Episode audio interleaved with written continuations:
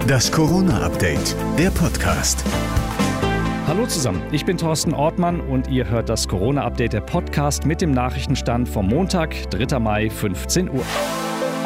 Wer geimpft ist, darf sich auf Lockerungen freuen. Man darf sich wohl bald schon wieder ohne Beschränkungen treffen, auch nachts wieder raus. Und man muss nach der Rückreise aus einem Risikogebiet nicht mehr in Quarantäne. Auch die Testpflicht fällt dann weg. Shoppen und der Friseurbesuch soll dann ebenfalls ohne Test möglich sein. Bundesgesundheitsminister Spahn rechnet damit, dass die Lockerungen schon in dieser Woche im Bundestag und Rat beschlossen werden könnten. Ausweisen kann man sich dann mit dem schriftlichen Impfpass, aber bald auch mit einem digitalen. Ziel ist ein digitaler äh, Impfnachweis spätestens zwischen Mitte Mai Mai und Ende Juni verfügbar zu haben. Bis dahin gilt natürlich weiterhin der schriftliche Impfnachweis, entweder im Impfpass oder aber auf einem Formular. Ab Juni könnte auch Urlaub in Deutschland wieder möglich sein. Pfingsten sieht es dagegen eher mau aus, sagt der Tourismusbeauftragte der Bundesregierung Thomas Bareis gegenüber Bild.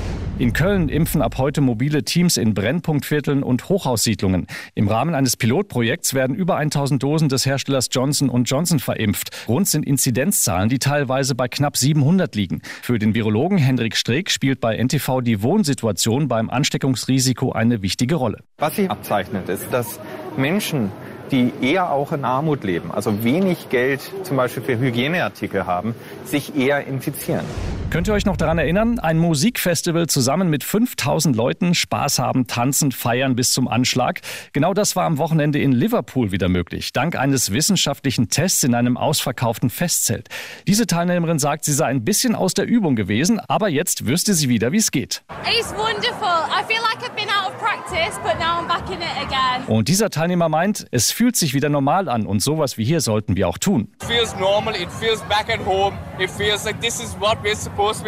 alle Festivalbesucher mussten einen negativen Corona-Test vorweisen. Zu Hause müssen sich die Teilnehmer in dieser Woche nochmal testen. In einigen Tagen wollen die Wissenschaftler dann mehr darüber wissen, inwieweit sich Luftqualität, Interaktion von Menschenmassen und Alkoholkonsum auf das Übertragungsrisiko auswirkt.